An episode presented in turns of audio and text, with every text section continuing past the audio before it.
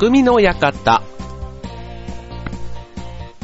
はい、川崎匠です。匠の館始まりました。ことあ今年は今週もよろしくお願いします。という。ね、えっ、と、最近もうね、なんか夏ですよね、一応。と思うんですけど、7月にも入りましてね、と思うんですけど、なんかまだ過ごしやすいというか、まあ雨が降って、ね、まだ梅雨が明けてないからでしょうかね。はい。で、世間ではね、もう節電ということで、なんか去年の夏をまた思い出すような、ね、感じもありますけども、ただ、ね、関西の方のね、あの、原発のね、話とか、結構あの、東京以外のところでのね、えー節電の話が最近なんかよく耳にするかなというところですけどね。はい。まあ、でもね、コツコツできること、ね、個人で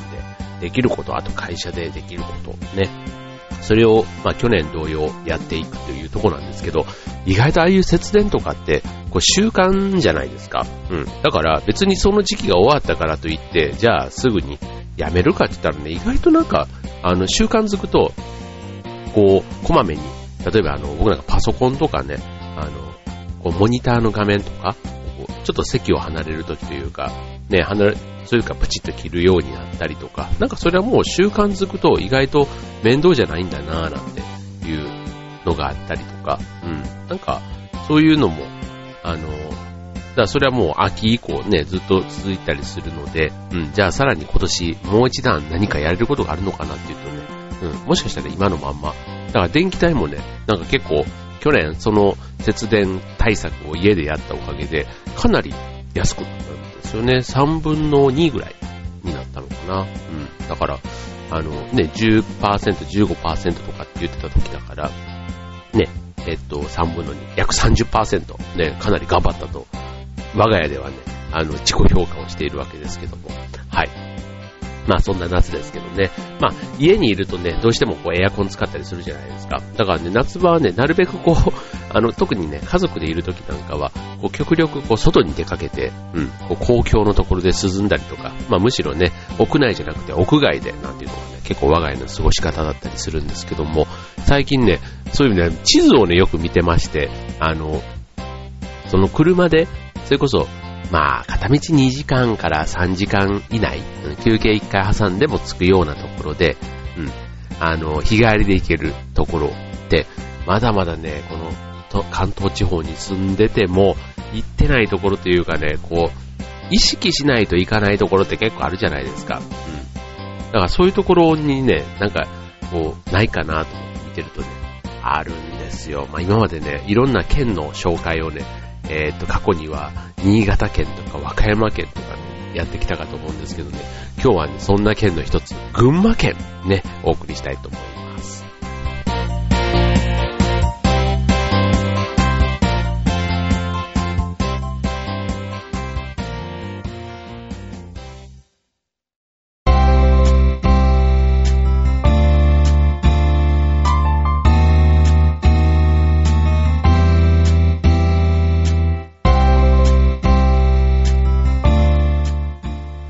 はい、ということで今週の匠の館は群馬県ということでね、はい、まあちょっとなんで群馬っていうのもあるんですけど、まあその前にね、まあ、えーっと、今年もね、早いもんでもう半年過ぎたわけじゃないですか。で、あの、今年のね、えーっと、まあ前半ね、振り返ってみるとね、僕はね、あんまりいい半年じゃなかったというか、なんかね、自分の中でペースがちょっとやや乱れた、そんな半年だったんですね。うん。まあ何があったってわけでもないんですけど、ただね、えっと、自分の中のバロメーターの一つとして、あの、運動ができてたか、要は走れてたかっていうところとかで言うとね、本当にね、走りは、走る時間がなかったというかね、気力がなかったというか、なんかね、自分にすごくこう、あの、甘い、あ、別に甘いってそんな別にストイックにやってるわけじゃないんですけど、うん、なんかね、あの、ダラダラしてたな、なんて。で、この間ちょっと人間ドックに行ってきたんですけど、あの人間ドックでね、やっぱりこう体重とか、最近ね、恐ろしくて体重計に、あの、女子みたいなんですけど、乗ってなくてですね、久しぶりに乗ったらね、やっぱりね、過去2年から言うとね、数キロずつちょっとパワーアップしてる感じがあって、ね、去年は増えた分は大体翌年になると落ちてたりとか、まあ横スライドかみたいな、そんな感じでね、あの、あんまりこう、増え続けるってことはなかったんですけど、まあちょっと今年測ったらね、ちょっと2キロほど増えていたっていうのもね、ちょっと反省だなというところでね、あの、後半戦、ね、今年の後半戦、まあ、あの、役年なんですね、僕ね、翻訳なんですけども、まあ、役年だから、ちょっとね、あの、気力的にももしかしたら、あの、ダウンしてたのか、あと前にね、ちょっと柄にもなく、今まであんまりなったことがない肩こりになってね、それでちょっとね、あの 精神的に、お俺はなんか、ついになんかの曲がり角的な、なんか来たのかもしれないと思って、ちょっと精神的にね、あの 自分でこう、凹んでたみたいなところがあったんですけど、まあ、おかげさまでね、その辺全部改善されて、ちょっと下期は、あの、最近ちょっと走り出したらね、いろんなものがちょっとね、良い方向に調子が戻ってまいりまして、はい。なので、えっと、7月以降、今、えっと、もう今週末に、あの、葛西臨海公園というね、あの、脱走ペンギンがいる、あそこでナイトマラソンという夜のマラソンがあるんですけど、それをはじめ、8、9、10、11とずっとね、マラソンが毎月、今、入ってまして、しかもね、10月はね、21日に、あの、第1回、千葉アクアラインマラソンというのにね、当選しまして、イエーイ。ということでね、えっ、ー、と、そちら、第1回ということで記念すべき大会、ね、千葉県の代表的なマラソンになるんじゃないかということでね、参加してこようかと思うんですけども、ちなみにね、その翌月に、11月25日にはね、えー、旧川口湖マラソンというのが名前が変わって、なんと第1回富士山マラソンというね、そちらの方にも、ね、これもフルマラソンなんですけどね、2ヶ月フルマラソンが 後半続くので、もうこれはね、気力、体力充実させて、一気に翻訳をね、ラストスパートで駆け抜けようと、そんなことを目論んでおるわけです。はい。で、えー、っと、まあ、じゃあちょっと話は戻って、なぜ群馬なの？っていうところで言うとですね、群馬県ね、なかなかいいですよ。あの、前から、あの、尾瀬の話とか、尾瀬に行ってみたい。6月は尾瀬で水芭蕉が咲く、みたいなね、そんな話で言っていた、その尾瀬も群馬県からね、入っていけるんですね。うん。でね、あとその、さっきのマラソンの9月に、あの、草津、草津温泉、ね、えー、日本三大、三名湯としてね、有名な草津温泉でね、草津熱湯マラソンっていうね、別に熱湯風呂みたいなものに入るわけじゃないんですけど、うん、熱湯マラソンというのが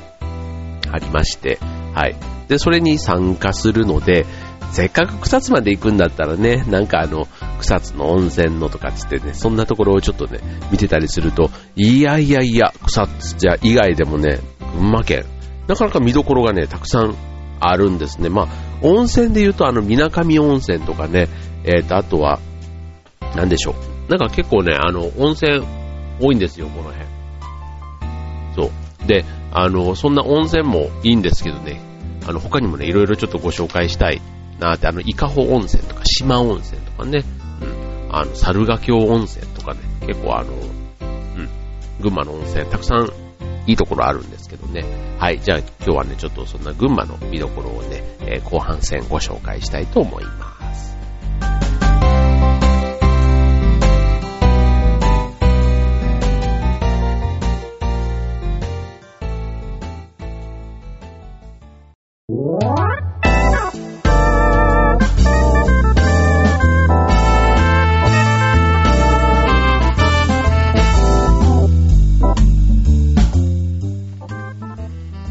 はい、匠の館、今週は群馬県ということでね、えっと、群馬県、ね、えっと、観光大使じゃなくて群馬大使というね、芸能人の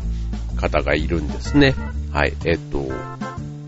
中山秀ちゃん、ね、えっと、井森美幸さん、ね、二人ともね、有名ですよね。はい、まあ、群馬出身というイメージで、えっと、ね、あの、栃木のね、U 字工事っていう イメージは有名ですけど、群馬って誰って言われるとね、確かにこの二人、うん、以外は、あと誰っていうとね、なんかまあ、カカア電化とかね、なんかそういうので、ね、こう、県民賞とか見てたりすると、いるんでしょうけど、あんまりこう、群馬って言われると、なんかこの二人のイメージってすごく僕もありますよね。はい。で、まあそんなね、えっ、ー、と、観光にも力を入れている群馬県なわけですけども、はい。えっ、ー、と、群馬、そう、僕ね、あの、さっきのマラソンもそうなんですけど、その群馬のネットマラソン、その、えっ、ー、と、群馬のね、街、温泉街から、こう街並みというか、まあ、要は景色のいいところ、そういうところをね、走るのってすごくいいなと思って、で、あとさっきの尾瀬もそうなんですけども、結構自然がね、やっぱり多いんですね。で、水上の方なんかに行くと、あの、ラフティングとか、いわゆるあの、あの川とかね、そう、そういったものもすごくあの、充実しているので、うん、本当になんか、日帰りで行くにはもったいないかなっていう、そんな感じ。でも日帰りで行こうと思えば行けちゃう距離なんですね。はい。なんでそんな、あの、まず群馬の自然っていうことからね、ご紹介するとね、あの、群馬、まあ、えっ、と、南の方はもう関東平野で、で、北の方に行くと、あの、谷川岳っていう、ね、そういうのが、2000メートル級の山。あと、あの、東の方には、えっ、と、日光の山。で、西の方には浅間山とかね、そういったあの、いろんな自然がある。だから山と自然に、あ山と平野に囲まれた。で、あとは丘とかね、高原とかね、そういうなものもあったりするんですけども、うん。こう、まあ、山っていうことで、ね、言うと、あの、ね、夜とか行くと、こう星空もね、綺麗に見えたりするんですよ。うん。だから、あの、群馬県立天文台、群馬天文台というのがあってですね、はい。で、こちら、あの、国内最大級の150センチの望遠鏡で、150センチですよ。1メーター以上。で1メーター50。ね。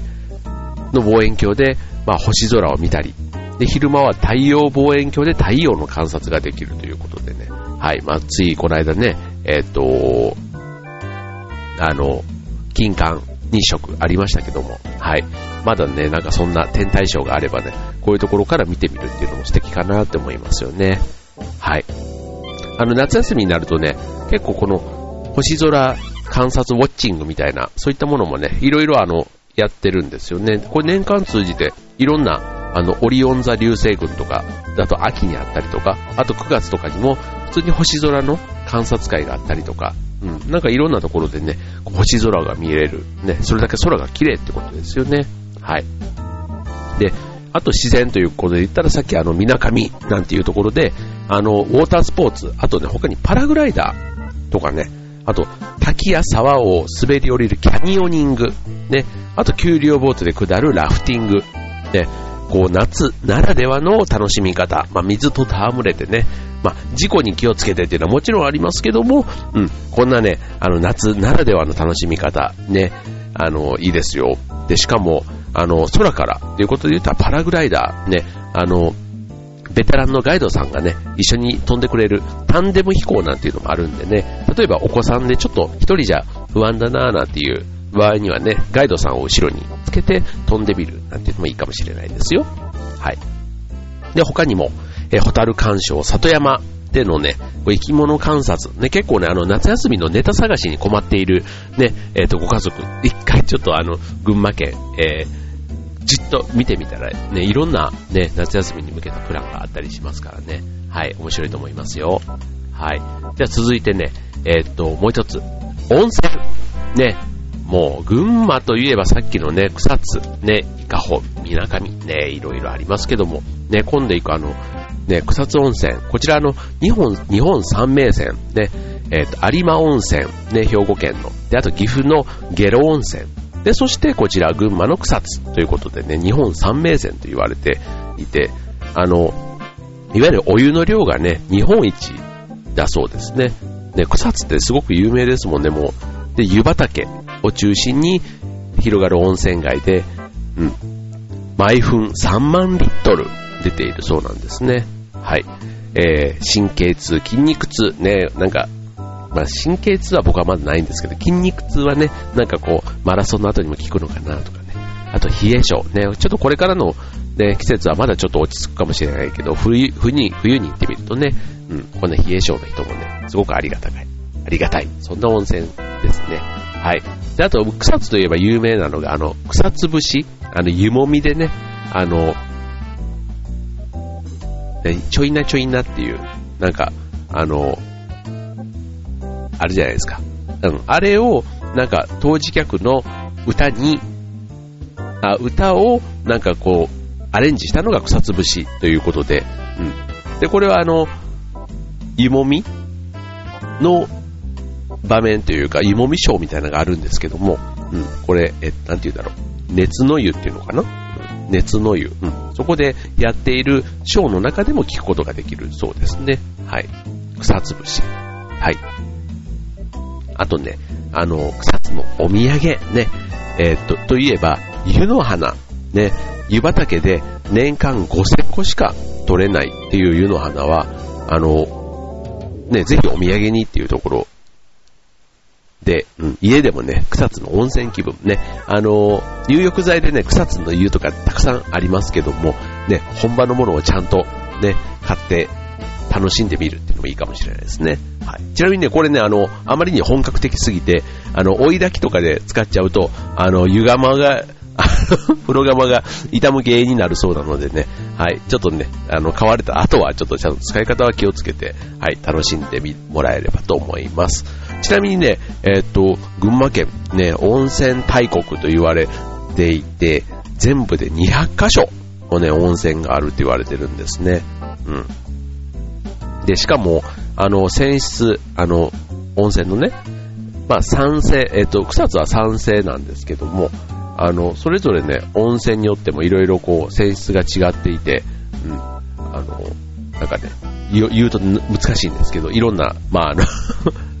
性質があるわけですよ。だから、あの、それぞれね、微妙にちょっとね、あの、効能が違うというか、疲労回復とか健康増進とかが伊香保温泉だとすると、えっ、ー、と、水上温泉だと、例えば、切り傷とか火傷とか、うん、そういったものにも効くということでね、なんか同じ温泉でもね、なんか、あの、それぞれ、やっぱり湯治場っていうだけのことはあってね、えー、それぞれね、皆さんこう治療したいところに応じてね、温泉を使い分けていってみるなんていうのもね、楽しいかもしれませんね。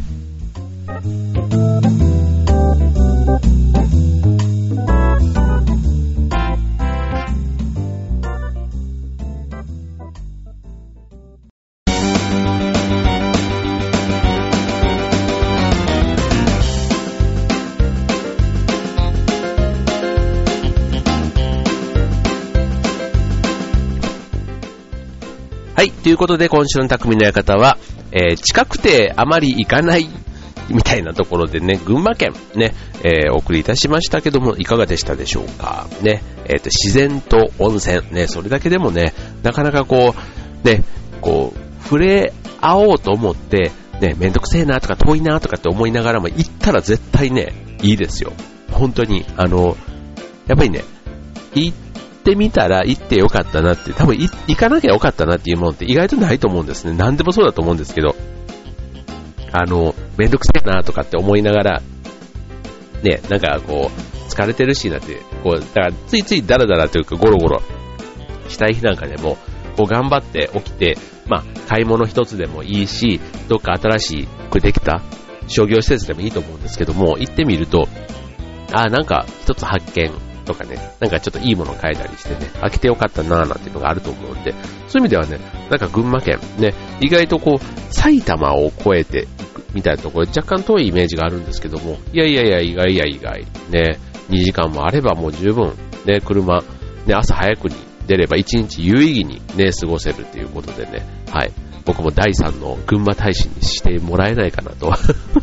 思うとこですけども、はい、えー、群馬の魅力少しでも伝わったでしょうか？ね、えっ、ー、と、で、梅雨も明ければいよいよ夏本番ですね。もう7月の後半。ね、えー、連休もあります。ね、海の日なんかはね、ちょっと、ね、今年初海なんていうのもね、あっていいんじゃないかなと思います。よね。あっという間にね、クラゲが発生して、もう海はもう終わりかななんてなっちゃう毎年ですけども、今年はね、ちょっと7月中には一回海に行ってみたいなと思っている川崎匠でございました。ということで、えー、今週の匠の方、ここまで。バイバイ。